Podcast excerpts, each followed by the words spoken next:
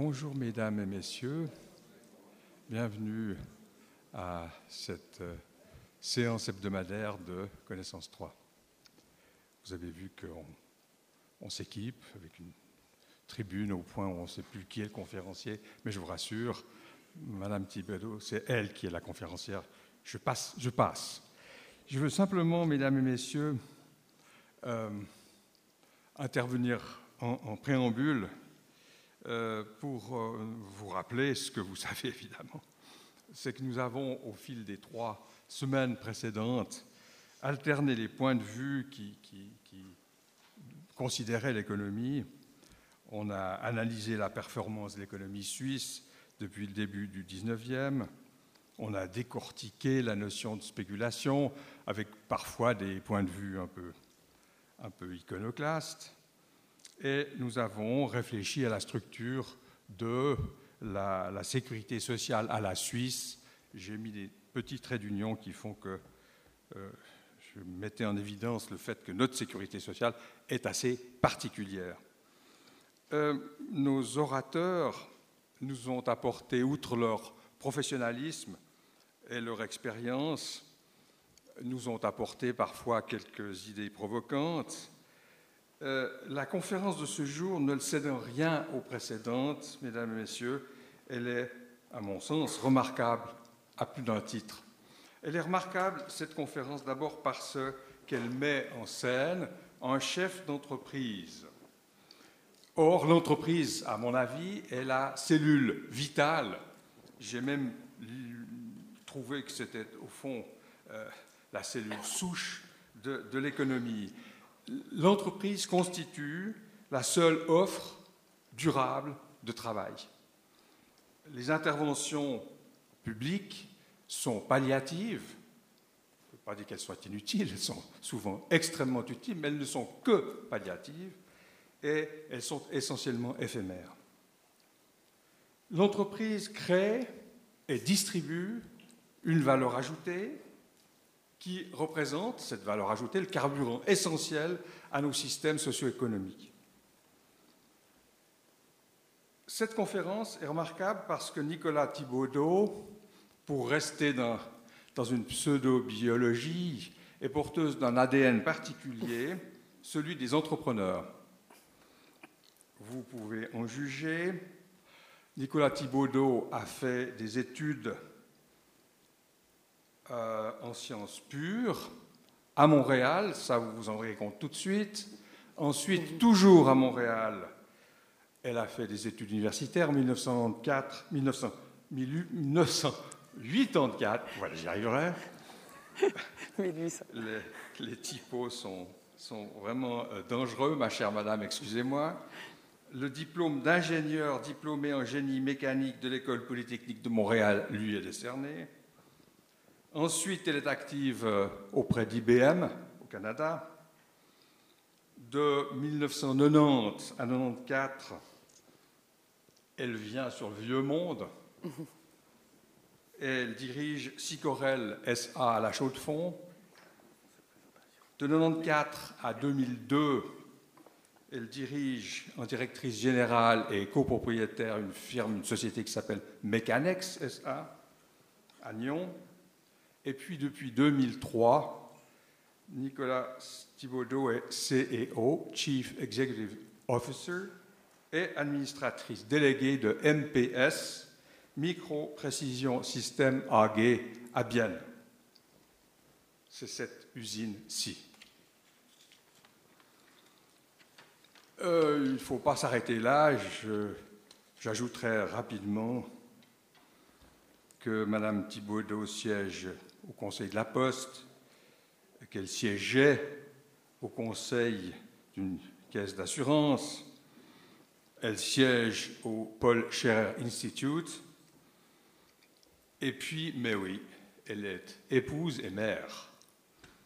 Donc Mme Thibaudot a toutes les cordes à son arc. Peut-être qu'elle a deux arcs ou trois. C'est un truc comme ça, je pense. Euh, et cette conférence, elle est remarquable aussi parce qu'elle est symptomatique de la vie de l'entreprise à la Suisse. Cette histoire est celle de la transformation, euh, et je le dis de manière un peu emphatique, par, par l'anoblissement technologique, en l'occurrence par la transformation d'une entreprise qui produit des roulements à billes en une entreprise productrice de systèmes microtechniques sophistiqués. Et c'est bien toute l'histoire que Madame Thibaudot va nous raconter. Je lui suis très reconnaissant d'avoir accepté de nous accompagner euh, cet après-midi et de nous raconter son vécu pour enrichir nos connaissances. Madame, c'est à vous. Merci.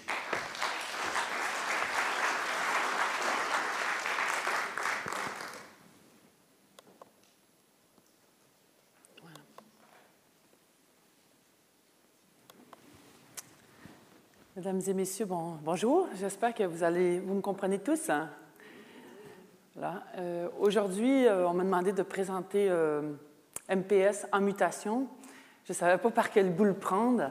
Alors, on va faire un chemin pas en ligne droite, c'est-à-dire que je vais vous présenter déjà qui est MPS pour que vous compreniez, compreniez mon propos. Et après, on va regarder les transformations de ces toutes dernières années. On est en pleine mutation, on a vraiment ça bouge, on dit MPS bouge. Et puis après, on va revenir en arrière parce que j'ai eu l'occasion de, présenter la mutation au tout début, quand, on quand je suis arrivé en 2003, que j'ai repris la société, la direction de la société. J'ai eu l'occasion de présenter aussi que, quel avait été le plan de route. Et puis, c'est intéressant pour présenter cette conférence de voir qu'est-ce qui avait été présenté, puis on est allé, ben, on est allé bien au-delà de ce qu'on avait prévu. Donc, pour faire comprendre, euh, je vais parler de qui, qui on est. Et après, quels sont ces changements, comment, par quel bout on les a pris, qu'est-ce qu'on a fait, qu'est-ce qu'on va faire aussi? Et puis après, euh, quelques mots sur mon parcours de vie qu'on m'a demandé de présenter, mais ce sera court. Voilà. Donc, on va commencer par un film qui dure quatre minutes, qui représente bien ce que le centre d'MPS fait, c'est-à-dire les compétences, les gens. C'est difficile parce qu'on faisait du roulement bille, et maintenant, on ne fait plus que du roulement à billes, on fait toutes sortes de systèmes qui sont de très haute précision dans différents domaines. À la fin du film, vous devrez savoir ce qu'on fait.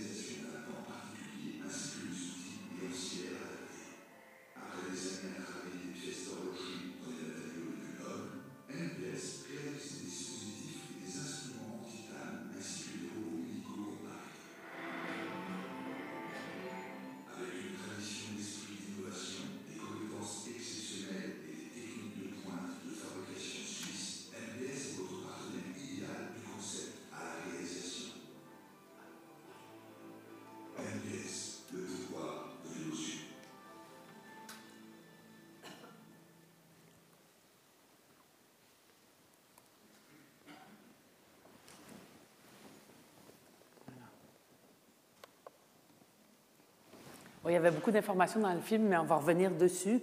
Juste pour la présentation, bien comprendre c'est quoi un roulement à billes, l'origine d'MPS. C'est un élément mécanique dont les billes servent à éliminer la friction.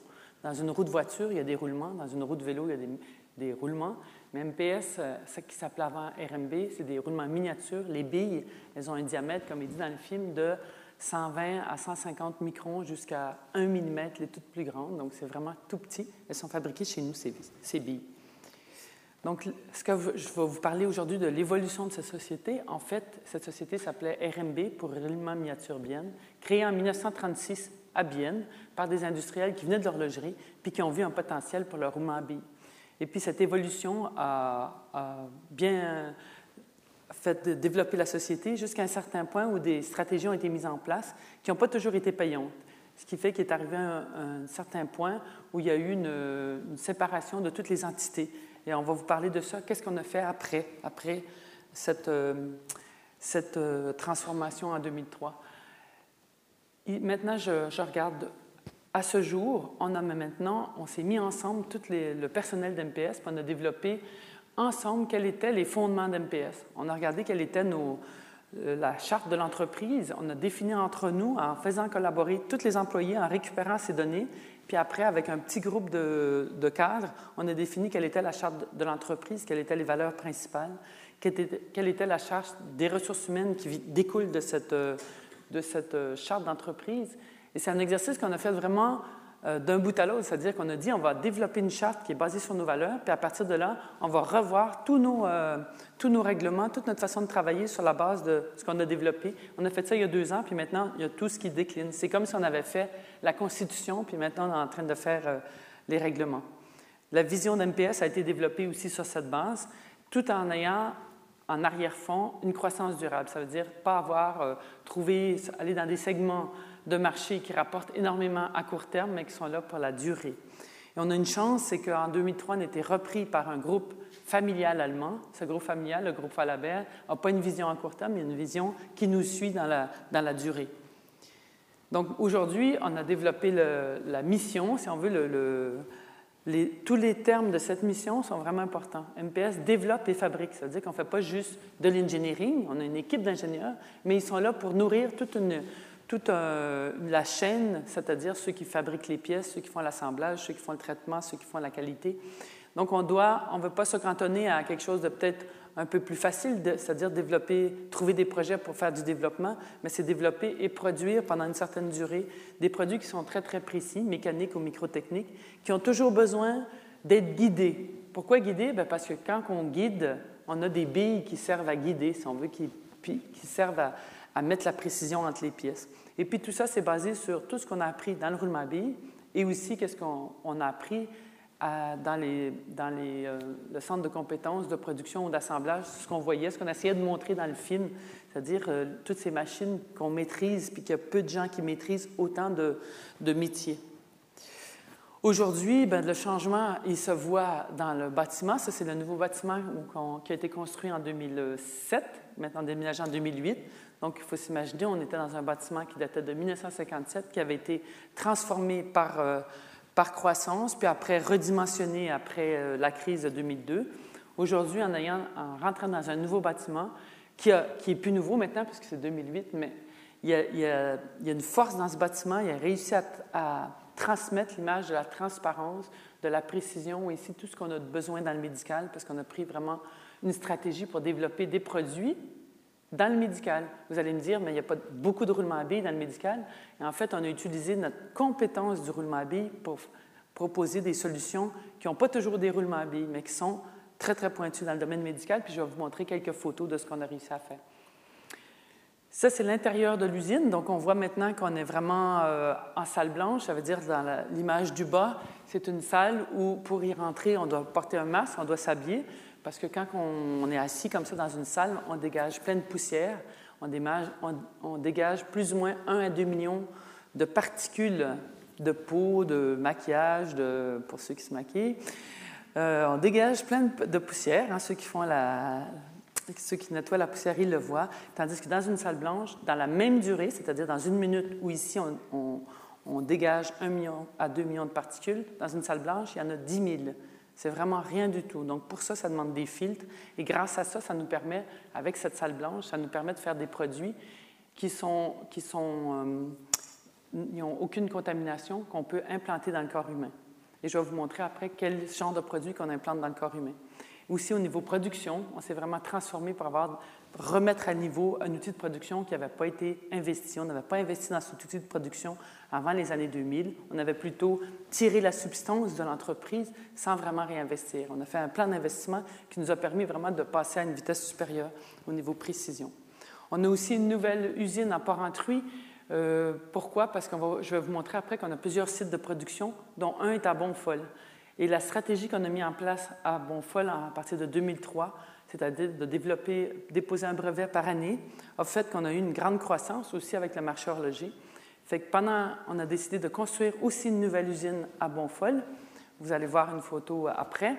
L'usine à Bonfol a été construite en 2011 et 2012, 2013, jusqu'à 2013. On vient de rentrer dans cette nouvelle usine.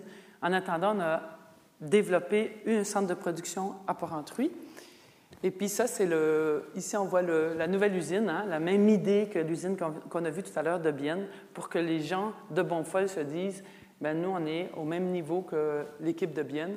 Et tout à droite, on voit l'usine terminée. À gauche, c'est un dessin. Cette usine-là a aujourd'hui 130 personnes. En 2008, en 2003, on était 35 personnes dans cette usine.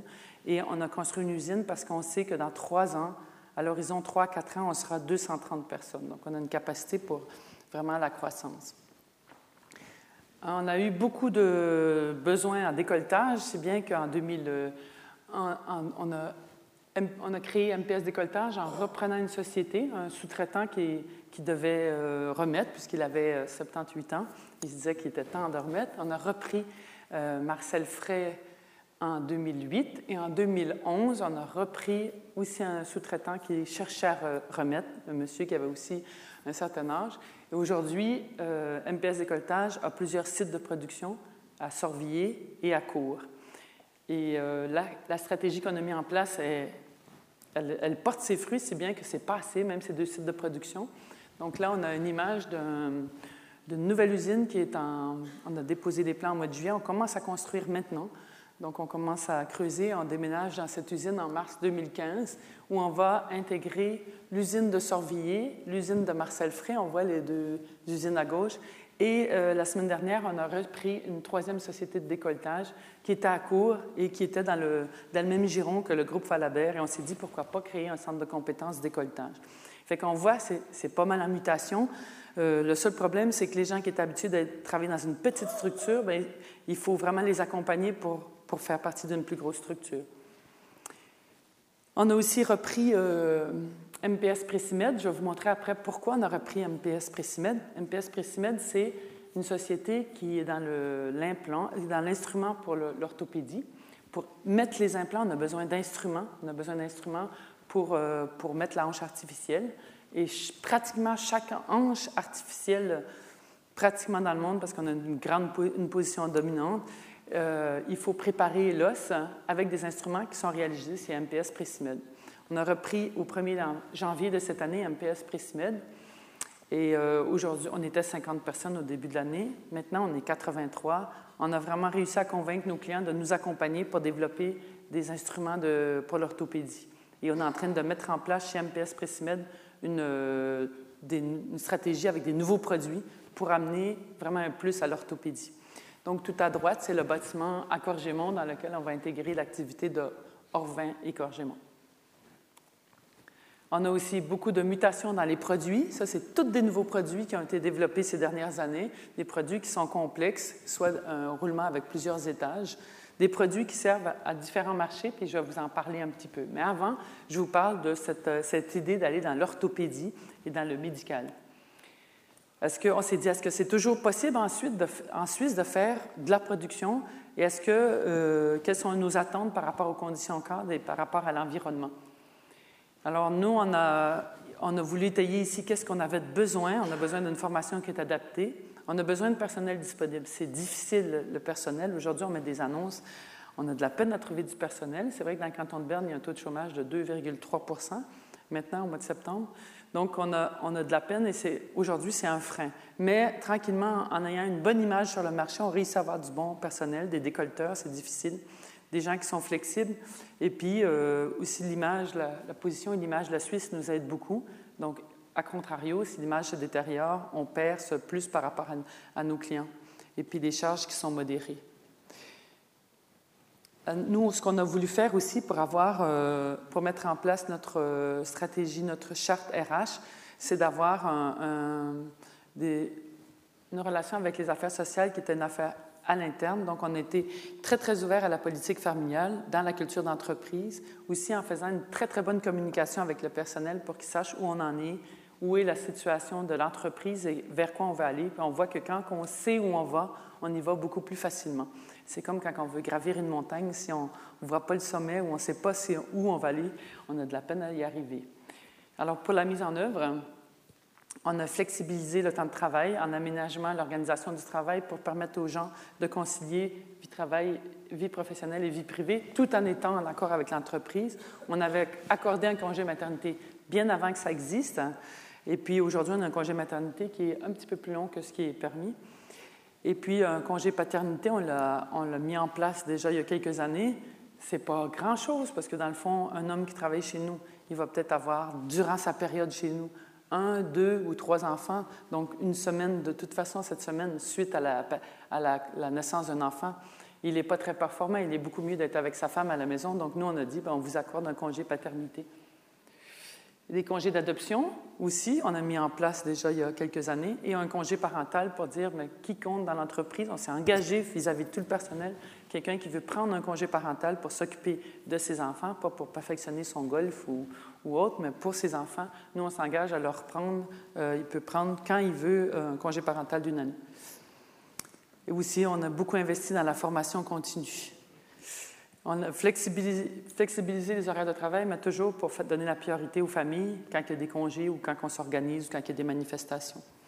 Ici, on voit l'exemple, on a des plénières régulièrement durant l'année où on, voit, on présente à tout le personnel qu'est-ce qu'on veut faire, vers quoi on va aller, qu'est-ce qui, quand est-ce qu'il va falloir donner vraiment un, coup de bélier pour euh, faire avancer? Donc, les gens savent qu'est-ce qui vient devant, vers eux et puis les gens sont, participent aussi. On a aussi euh, beaucoup intégré les retraités, parce que les retraités, surtout dans le cadre de Bonfol et de Bienne, les gens euh, qui travaillent chez nous sont souvent des enfants de, parents qui ont déjà travaillé chez nous. Donc, on rencontre les retraités de notre caisse de pension chaque année, les retraités de Bonfol et les retraités de Bienne. Parce qu'on pense que la principale ressource dans l'entreprise, c'est l'équipe, les employés. Sans ça, les machines, ne tournent pas tout seules. Alors, maintenant, je vais vous présenter qu'est-ce qu'on fait chez nous. Donc, on, part de ce qu'on appelle, nous, microlinéaires. On voit ces, petites billes, elles circulent, puis elles enlèvent la friction. Et ces billes, elles sont vraiment petites. Et on, connaît tout le comportement de ces billes, soit dans des mouvements qui sont euh, linéaires ou des mouvements qui sont rotatifs, comme ce qu'on voit à gauche, ce qu'on appelle microsphère. Euh, sur l'image, c'est assez gros, mais en réalité, il faut s'imaginer que le, les plus gros roulements qu'on va réaliser pour les mondes, par exemple, elles ont des diamètres de 10 mm. À l'intérieur, il y a toutes ces pièces. On est obligé de vous montrer une image agrandie. Et puis à partir de là, ce qu'on fait, c'est qu'on développe des systèmes spécialisés pour nos clients qui sont dans le domaine médical, dans le domaine de la, défense ou dans l'horlogerie. Voilà. À la base, il y avait les billes. Donc maintenant, c'est un produit, un des produits qu'on va intégrer dans notre système. Ces billes, elles ont des diamètres de 200 microns. Un cheveu, c'est 150 microns. Donc, on en, fabrique plus ou moins 40 millions de billes par année. Des billes qui sont très, très précises. On les fabrique sur des équipements qui sont développés chez nous, c'est ce qu'on voit ici. Et pour fabriquer une bille, qu'elle ait un diamètre de 200 microns, un diamètre d'1,5 mm, c'est plus ou moins deux mois et demi à trois mois de production. Donc pendant trois mois, on travaille sur le même lot de billes donc, on doit être très, très rigoureux parce qu'on ne veut pas, au bout de deux mois, dire bon, on était trop loin, puis les, billes sont. Le, la batch le lot de billes n'est plus. Euh, est hors norme. Donc, on doit avoir une rigueur autant au niveau de la fabrication des billes que dans le reste de notre production. À partir de ces billes, on fait des roulements, des roulements qui servent dans chaque montre mécanique, il y a un roulement. Et aujourd'hui, euh, avec une stratégie où on a apporté beaucoup d'inventivité dans ces billes, on a développé des roulements qui ne nécessite pas d'huile, parce que normalement, il faudrait mettre de l'huile régulièrement dans la montre, ce qui fait que les horlogers ont beaucoup, beaucoup basculé sur notre solution. Puis aujourd'hui, on a vraiment une position qui est vraiment enviée avec des produits qui ont beaucoup d'inventivité. On a aussi développé le seul roulement à billes qu'on peut mettre dans le corps humain. Et je vais vous montrer à quoi sert ce roulement à billes. Et aussi des vis à billes qui sont très, très spéciales pour des applications où on a besoin d'avoir une précision très grande. Puis aujourd'hui, qu'est-ce qu'on fait en plus des roulements à billes? On fait cette pièce qu'on voit à droite. C'est un robot qui sert à poser, positionner la vis dans la colonne vertébrale. Ce robot a été mis sur le marché il y a trois à quatre ans, puis peu à peu, maintenant, on livre deux robots par semaine. Ce robot permet d'avoir un positionnement juste de la vis euh, intramodulaire, celle qui va entre les vertèbres, avoir euh, beaucoup moins de, de risque d'avoir un, un problème c'est rendu, quand on parle le chemin qui a été fait dans ce que je vous ai montré avant, puis le robot, c'est ça la mutation de l'entreprise. Comment on est arrivé là? C'est en proposant, en étant capable de montrer aux clients qu'on était capable de vraiment les accompagner dans le développement, proposer des solutions. Comme par exemple ici, c'est une pièce qui a cette taille. À l'intérieur de cette pièce, il y a des billes et permet de positionner sur des robots des, euh, des, composants pour faire des téléphones de façon très, très, très précise. On peut réaliser jusqu'à 50 000 de ces pièces par année avec une succession d'étapes pour faire ces pièces. On est les seuls au monde à faire ces pièces. On est les seuls au monde aussi à faire cette tête de pompe. Donc la pièce qu'on voit qui est coupée au milieu a cinq roulements à billes. Elle est à l'intérieur d'une pompe qui est implantée dans l'abdomen et qui va alimenter par le petit euh, cathéter, va alimenter la colonne vertébrale en, morphine pour les gens qui ont des douleurs vraiment chroniques. Aujourd'hui, on a livré à notre client qui est Medtronic 240 000 de ces pompes. Il y a 240 000 personnes dans le monde qui ont une pompe qui fonctionne pendant sept ans dans le corps humain sans qu'il y ait d'intervention extérieure autre qu'un euh, remplissage annuel de morphine par le, médecin. Et pour qu'un client confie un produit comme ça, il faut vraiment qu'il ait confiance dans la fiabilité parce que le service après-vente, il est plus difficile euh, à l'intérieur du corps humain. Encore deux ou trois exemples pour vous montrer ce qu'on fait. Ce qu'on a vu tantôt, c'est le robot. Ce robot-là, ben, aujourd'hui, il permet aussi d'avoir euh, des opérations qui ont beaucoup moins de risques, des opérations qui ont euh, une fiabilité beaucoup plus grande. Et il y aura certainement, on en entendra parler, parce que maintenant, on voit qu'on est rentré euh, à une vitesse de croisière beaucoup plus grande. Aussi, on a développé des solutions. On a un moteur, un axe, on a plusieurs composants. C'est ce qu'on essaie de montrer ici. Tous ces composants-là, avant, étaient livrés euh, individuellement par MPS hein, ou par RMB. Puis aujourd'hui, on propose d'avoir tout ça intégré au lieu d'avoir un moteur, un roulement, une vis à billes. On a tout ça intégré dans un composant pour, avoir des systèmes qui sont compacts. Et puis, on a, euh, il y a quelques années, on a, on a développé une stratégie pour aller dans l'orthopédie. On s'est dit, dans l'orthopédie, il y a vraiment un besoin de la, de la capacité qu'on a à gérer des projets à faire des pièces de haute précision et d'une certaine fiabilité. Et aujourd'hui, on réalise l'ensemble de ces composants qui servent, on voit tout à gauche, c'est un, système avec un, jack, comme on a pour euh, lever une voiture, mais qui servent à reconstituer une vertèbre qui a été écrasée. Donc, l'implant est inséré dans la vertèbre, c'est ce qu'on voit en bas, et puis le chirurgien, avec l'aide de nos outils qu'on réalise aussi, va tourner l'implant qui va s'ouvrir, puis après, il va injecter du, ciment dans la colonne vertébrale. C'est un ciment qui est, validé pour, remplacer la vertèbre. Quelques pièces. C'est compliqué, ça ne sert à rien de tout lire ce qu'il y a sur le transparent, mais c'était pour vous montrer. On a été appelés, on nous a demandé de réaliser des pièces pour le cœur artificiel de la société Carmat en France.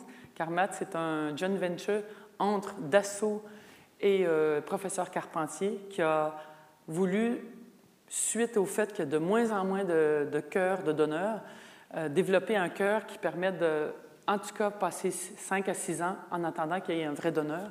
Et puis l'idée, c'est de développer un cœur qui fait 900 grammes et qui a tout le, tout le, système de pompe, de piston. Et MPS a été demandé de réaliser les pièces du piston. C'est un projet complètement fou et qu'on a réussi à, à rencontrer ce challenge. Un autre grand défi d'MPS, c'est euh, une petite capsule qui permet de faire euh, une coloscopie sans avoir à vider le, côlon, c'est-à-dire que la capsule, à l'intérieur de la capsule qui est ingurgitée, il y a un moteur il y a une source radioactive qui va être activée seulement en arrivant dans le transit. Et puis, euh, toutes les données pendant le transit sont transmises sur une montre et la montre est remise au médecin. Et grâce à ce système-là, ben, ça permet d'avoir une coloscopie qui est d'une qualité extraordinaire. J'ai vu les premières images qui sont sorties. On voit très bien les polypes, on voit les, différentes parties. Et suite au fait que c'est beaucoup plus simple, les gens peuvent, sont moins, euh, si on veut, moins réfractaires à subir euh, une coloscopie. C'est un projet qui est d'avenir, mais qui a des très grands volumes. Donc, ce genre de projet, ce n'est pas certain que tous les volumes seront chez MPS, puisque s'il y a un succès, c'est des millions de pièces. Ici, un projet MPS, un projet qui a été développé pour des gens qui ont eu un problème de croissance d'os, soit par maladie ou par accident, qui l'os a mal, a mal repris. Donc, on a on a développé un système où le moteur est inséré dans une tige, puis cette tige est insérée dans l'os dans de la jambe. Et puis chaque nuit, le moteur bouge un petit peu, puis ça fait pousser l'os. Euh, c'est un système qui a déjà été développé, qui maintenant on est sur les premières commandes. On l'appelle un clou ou un, implant, un implant euh, motorisé mais il n'y a, euh, a, aucun fil qui sort, il n'y a aucune possibilité d'avoir euh, de l'infection comme on a des fois sur des fixateurs externes. Un dernier produit que je vous montre pour vous montrer l'évolution de la société, c'est le moteur dans lequel l'axe est directement une vis qui est développée par MPS. Transformation aussi dans le système de management où on a vraiment évolué sur des niveaux de qualité qui sont propres au médical, c'est ce qu'on appelle les normes. ISO 9001, c'est la norme qui, est le minimum dans l'industrie d'aujourd'hui. 13 485, c'est une norme qui est demandée par le médical. Puis 14 001, c'est une norme qu'on a voulu se mettre nous-mêmes pour remplir les exigences de l'environnement. Alors, l'avenir par la mutation, ben, c'est une graine qu'on pousse, qu'on sème, puis qui croît si on s'en occupe correctement. C'est un changement permanent. Donc, tous ces résultats qu'on vous a montrés mènent à un chiffre d'affaires qui a commencé en 2002 avec 12 millions. Cette année, on va faire un chiffre d'affaires de près de 60 quelques millions. L'année prochaine, on a fait notre budget. On arrive déjà à une certaine croissance et avec euh, vraiment des, produits qui sont demandés sur le marché. On nous demande ces compétences-là. Le MPS Décolletage, qui est une société qu'on a repris, a aussi reçu la certification 9001. Pour eux, c'était vraiment un saut, un grand saut pour une entreprise de décolletage d'être certifiée euh, avec le système de management 9001. Aujourd'hui, ben, en 2002, on était 115 euh, personnes. Aujourd'hui, à, aujourd'hui, on est 385 personnes dans les différentes unités. Euh, on va reprendre encore un décolleteur d'ici à la fin de l'année avec une quinzaine de personnes. Donc, on, sera autour de 400 personnes à la fin de cette année, prêtes pour euh, les défis de l'année prochaine. Les défis, c'est dans les produits que je vous ai montrés, mais c'est aussi dans le marché médical. Quelques mots sur le marché médical de l'orthopédie. Donc, en 2010, on a voulu développer cette stratégie de l'orthopédie qui est loin du roulement à billes. Donc, on a, moi, j'avais été visiter une entreprise qui était dans l'orthopédie, qui avait plus de, plus de commandes que ce qu'elle était capable de produire, qui n'était pas tellement bien organisée pour gérer ses produits. Puis, il nous disait, mais pourquoi vous n'allez pas dans ce domaine? Vous seriez capable de faire répondre aux clients du domaine de l'orthopédie. Et puis, ça m'a titillé. On a commencé à étudier un peu qu'est-ce qu'on pouvait apporter à ce marché-là. Et on a développé un plan d'action. Notre plan d'action, c'était toutes les stratégies qu'on avait en place chez MPS, soit au niveau vente, au niveau produit, au niveau logistique, puis au niveau produit commun avec le groupe Falabert. Puis on voit, on a vraiment identifié, développé des nouveaux marchés dans le domaine de l'orthopédie. On a dit en 2010, on veut faire ça. On a engagé, j'ai engagé des personnes spécialisées du domaine de l'ortho de l'orthopédie, on leur a dit, ben, trouvez-nous euh, des affaires qui pourraient, où on peut apporter quelque chose.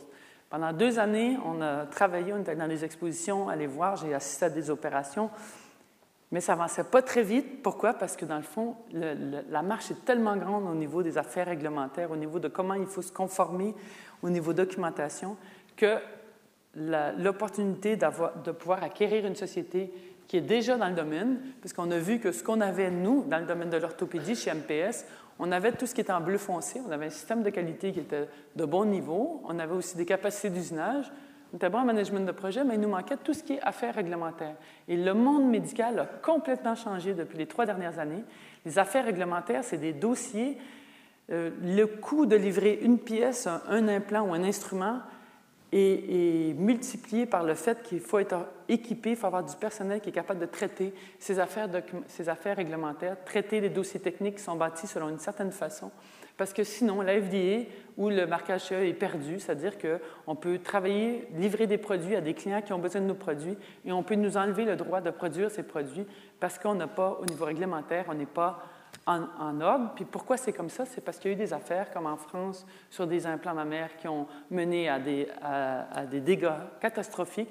Et les affaires réglementaires, le, la réglementation médicale s'est rigidifiée, si bien que dans les prochaines années, et on se voit déjà, il y a des sociétés qui se sortent du marché médical parce qu'ils n'arrivent plus. C'est trop lourd. Ils ont, si on n'a pas pris le tournant au bon moment, c'est plus possible. Il y a vraiment des sociétés qui arrêtent. On voit déjà au niveau de ceux qui font la certification, le nombre de sociétés qui font la certification médicale a diminué d'un tiers déjà depuis trois ans en Europe.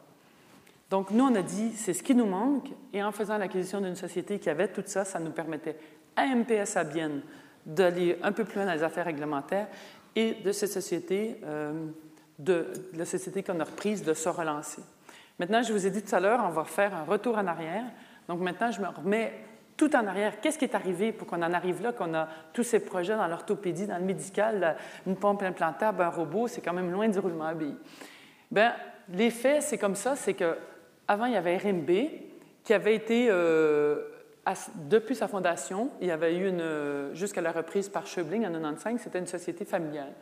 Et puis, l'actionnariat a changé. L'actionnariat a changé, puis cet actionnariat, ben, ils ont mis en place une, stratégie avec Capvis de mise en bourse. C'était la mode à l'époque.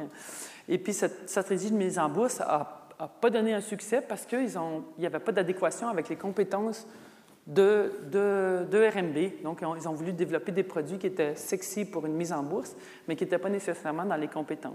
Falabert est arrivé en 2003 et puis euh, a racheté cette société qui était un peu en décomposition, puisqu'il y avait eu 300 licenciements en 2002, il restait plus que 115 personnes. Alors, qu'est-ce que vous auriez fait à la place du management, que vous auriez fait à ma place, avec, à l'aide des bilans annuels, des analyses, et puis de tout ce qui était préparé pour la vente de la société? Qu'est-ce que quelles sont les options que vous auriez envisagées? Comment les structures, comment vous auriez adapté les structures, puis comment vous auriez géré cette restructuration? Et je vais vous donner un peu les éléments qu'on avait à cette époque-là, au début, en 2004, euh, les éléments qu'on avait, ben, c'était la transformation de la société de 1995 à 2004. On voit l'évolution du personnel. À Bienne, on était à 328 en janvier 2001, plus que 78 en janvier 2003. Et à Bonfol, plus que 37 personnes en janvier 2003, au début de la, vie avec Falabert et quand moi je suis arrivée comme, comme directrice générale. Il y avait des projets qui avaient été euh, terminés, des projets dans le domaine euh, automobile. Et puis, on avait développé un sous-traitant en République tchèque. Il fallait savoir est-ce qu'on veut garder ce, sous-traitant ou on ne le garde pas? Alors, en 2003, il y avait la fin de la restructuration, le groupe qui rachète, et puis maintenant, il faut mettre en place une stratégie. Cette stratégie a été, ici déjà, j'ai fait le détail jusqu'en 2007, a porté ses fruits parce qu'on a vu que déjà en 2003, on a engagé 35 personnes, puis après, on a engagé plus de personnes, mais il faut que le chiffre d'affaires suive, puis la rentabilité. Mais ça, je vous garantis que la rentabilité a bien suivi. On a fait un business plan jusqu'en 2000. Ça, c'était à temps 2007. On a fait un business plan en disant qu'est-ce qu'on peut faire pour augmenter le chiffre d'affaires dans les différents marchés? Et c'est ce qui a été prévu, c'est-à-dire une augmentation qui était de l'ordre jusqu'à 50 quelques millions. Et c'est ce là qu'on est aujourd'hui. Donc, on a bien tenu nos engagements. Comment? C'est-à-dire qu'il y avait trois business units. C'était la, façon que les gens géraient à ce moment-là. C'était de, séparer les sociétés par petits morceaux puis de faire un peu la compétition dans chacun de ces, business units. Ce qui fait qu'à la fin, euh, il n'y a plus de synergie entre les groupes parce que chacun est en compétition avec l'autre. Nous, quand on est arrivé, on s'est dit, mais il faut, faut arrêter de séparer la société en morceaux, mais plutôt le contraire, la mettre ensemble. Puis comme ça, on peut développer le maximum de synergie et puis aussi d'intégrer toutes les activités dans, une, dans une, une, unité, recentrer les activités sur le microsystème, conserver le site en Tchéquie, on a décidé de, le garder, de rentabiliser les processus. Donc, avant d'augmenter le chiffre d'affaires, on a augmenté euh, la rentabilité parce que si on augmente le chiffre d'affaires puis on n'est pas rentable, rentable, c'est comme si on creusait sa tombe. C'est à chaque fois qu'on livre quelque chose, ça nous coûte de l'argent. Donc, on a vraiment travaillé sur la rentabilité des processus en mettant du lean. Et puis, on a transféré, on avait des produits qui étaient concurrents à, la société qui, nous avait repris, le groupe Falabert. C'était une toute petite partie du chiffre d'affaires, c'était des, petits moteurs, mais ce qui faisait que c'était très, très difficile de, pouvoir avoir un dialogue avec tous nos partenaires du groupe Falabert parce qu'ils nous voyaient comme concurrents. Donc, ben, moi, j'ai dit à Falabert, mais reprenez cette partie de la production. Déjà, vous êtes beaucoup mieux outillés que nous. Et ça a vraiment tout aplati. On a pu vraiment, après, travailler sur des produits communs.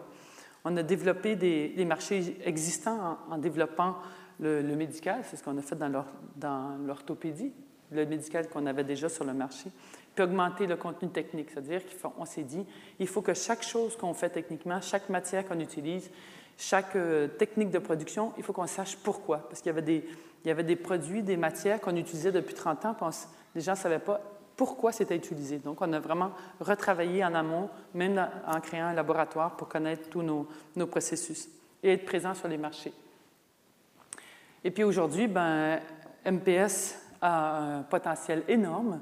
J'ai dit à Bonfol, on, a construit une usine où on pourrait euh, monter jusqu'à 230. On sait qu'on on en aura besoin puisqu'on a des projets déjà signés avec nos clients qui nous permettent d'augmenter cette production de 130 à 230 personnes, mais aussi sur des, sur des produits qui sont vraiment, je dois dire, de toute beauté parce que c'est des déroulements à billes euh, que personne d'autre est capable de faire.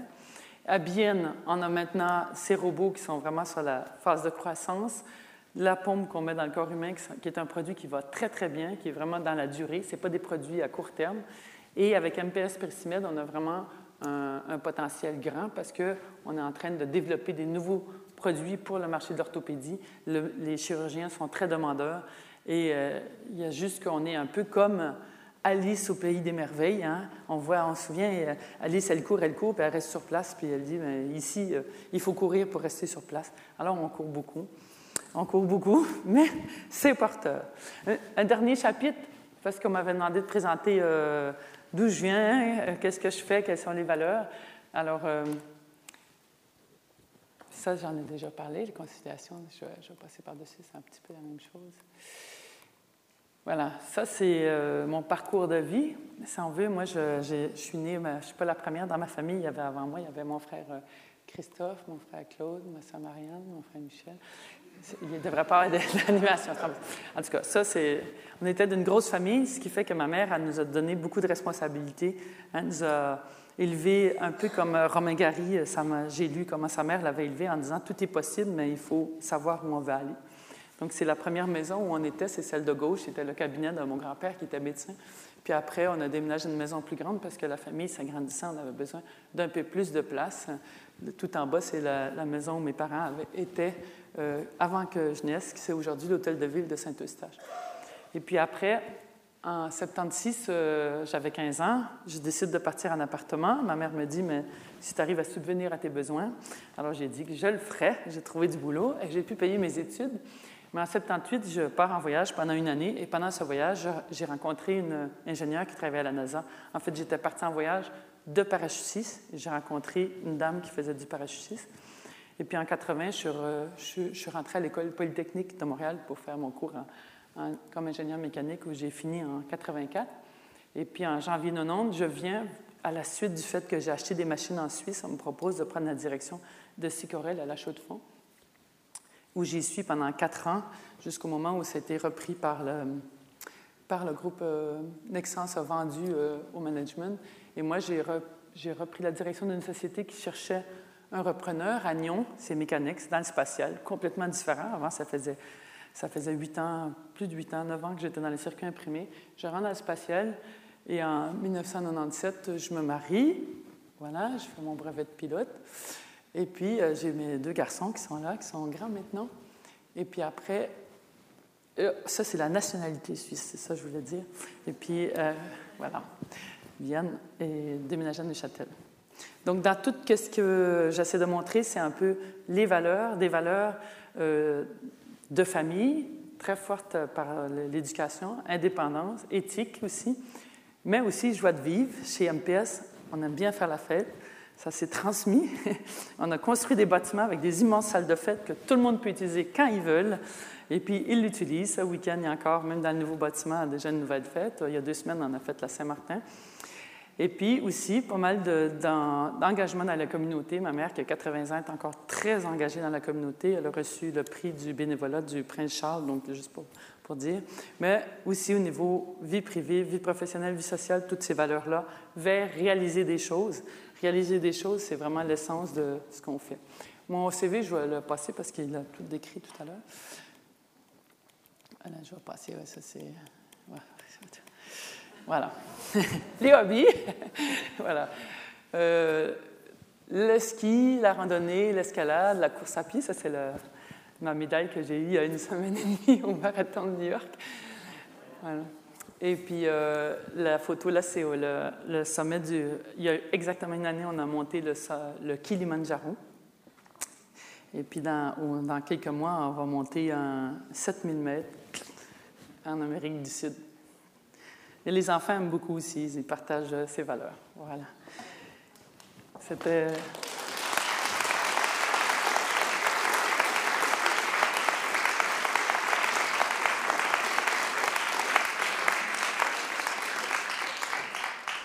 Un grand merci à Madame Thibaudot, qui, décidément est quelqu'un de très particulier.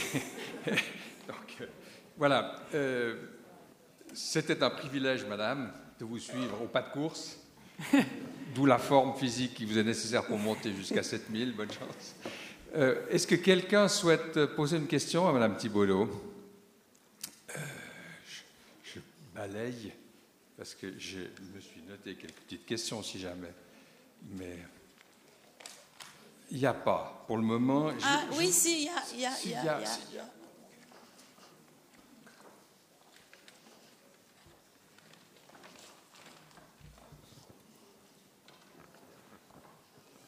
y a Madame, j'ai euh, vu, constaté donc une évolution très rapide de votre société, en particulier par des constructions d'immeubles. Et j'imagine que vous devez avoir une bonne rentabilité, mais néanmoins, quelle est votre dépendance des banquiers dans cette évolution ultra rapide et, cette croissance effrénée qui, est là, qui, qui témoigne de votre société? On n'a pas une très grande dépendance parce qu'on essaie de toujours autofinancer. Par exemple, à Bienne, on a construit un bâtiment qui, euh, qui nous a coûté 22 millions. Et puis on a construit en 2008. Aujourd'hui, on a une hypothèque de 9 millions sur un bâtiment de 22 millions. Donc, c'est beaucoup, 29 millions, mais ce n'est pas grand-chose dans le fond quand on pense à, sur la totalité de l'hypothèque. Quand on a décidé, quand moi je suis arrivée, on avait un, loyer où on payait un locateur 1 175 000 francs par année de loyer. Aujourd'hui, j'ai un bâtiment de 22 millions avec très peu d'hypothèque. Ça me coûte moins de 400 000 francs intérêt et capital. Donc, euh, finalement, euh, ça me coûte beaucoup moins cher que quand j'avais un locateur. Et on essaie d'avancer de, de, cette façon-là. Ce qui va être nouveau, ça va être dans le décolletage, puisque dans le décolletage, aujourd'hui, ben, j'ai des bâtiments qui ne coûtent rien. Et puis, euh, je me mets quand même une charge plus élevée, puisqu'il y a quand même un certain coût à ces bâtiments. Mais on a tellement des clients qui nous poussent à augmenter la capacité que nos calculs devraient être bons. Donc, on, pour l'instant, les banquiers, ils sont plutôt demandeurs que c'est nous qui sommes demandeurs. Mais c'est beaucoup mieux, on arrive bien à négocier. Je me permets une deuxième question. Combien de temps est-ce que vous avez mis pour créer la charte avec, euh, en associant le personnel à, la création de la charte d'entreprise et à la charte ressources humaines? Alors, on, a fait ça vraiment pas de course. Ce qu'on a fait, c'est vers euh, octobre, on a donné à chaque employé euh, des formulaires à remplir chacun chez eux, comme ça, qu'est-ce qui, va bien dans leur travail, qu'est-ce qui va pas bien. On leur a donné un mois, octobre jusqu'au mois de novembre. Au mois de novembre, on a récupéré toutes ces données-là, et puis on a fait plus ou moins les grandes lignes de ce qu'on voulait traiter avec les cadres. Puis après, on est allé à Charmès, c'était très bien, hein, avec tous les cadres. Et puis on, a, on s'est mis euh, deux jours, un après-midi plus le lendemain, deux jours au, au vert, et puis on a pris deux jours à, établir cette charte, puis après, il a fallu retravailler. je dirais d'un bout jusqu'à l'autre, après la charte RH, on a mis à peu près cinq mois.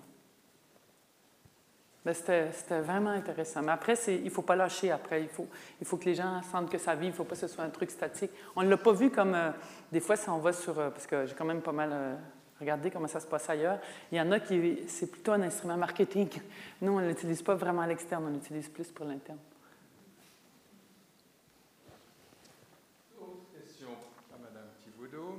C'est pratique la charte parce que quand on a quelqu'un qui, euh, par exemple, j'apprends un fournisseur qui me dit euh, que l'acheteur chez nous a été vraiment méchant avec eux, j'ai dit, mais ça, tu ne peux pas faire. Dans la charte, c'est écrit. On ne fait pas comme ça, on traite nos partenaires correctement. Donc, on, peut toujours se référer à la charte. Votre marché, c'est sur le plan suisse, sur le plan européen, sur le plan canadien on a, comme on développe chaque produit en collaboration avec le client, il y a quand même une certaine proximité. Donc, je dirais, dans l'horlogerie, c'est clair, le, le marché, c'est pratiquement 90% la Suisse, à part Langenson ou quelques Français. Mais hors horlogerie, on exporte 95 Donc, euh, sur les 95% je dirais, il y en a un tiers aux États-Unis, un tiers dans la zone euro, Italie, France, Allemagne, Angleterre. Et puis, dans l'autre tiers, c'est euh, Israël, euh, le robot, par exemple, c'est une entreprise israélienne, la petite capsule aussi. Israël, très peu à Singapour, Chine, on ne touche pas à ce marché.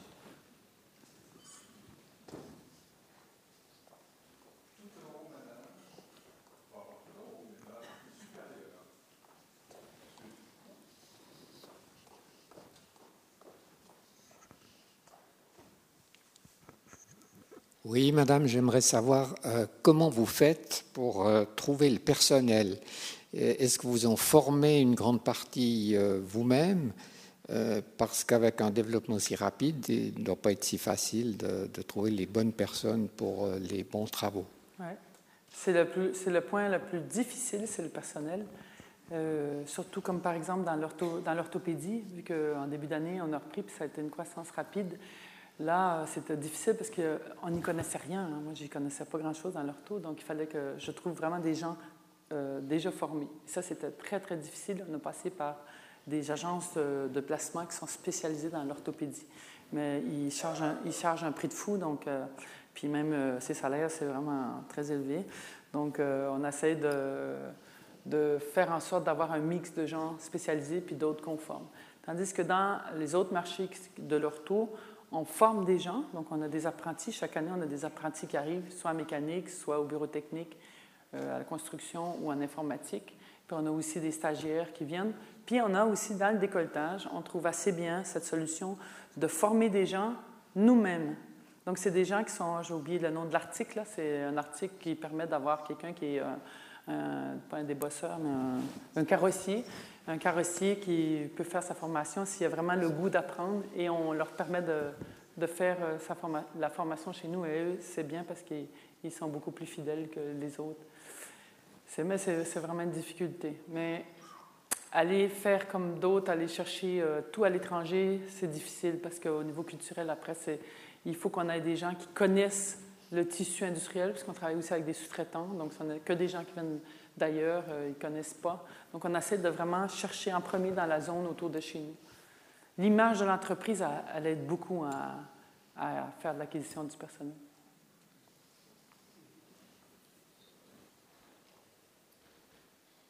Je peux, madame, vous demander, au fond, si les hautes écoles vous aident en quoi que ce soit dans le développement des technologies que vous, valorisez? Les hautes écoles, je Oui, nous, on travaille beaucoup ben, avec les PFL, énormément.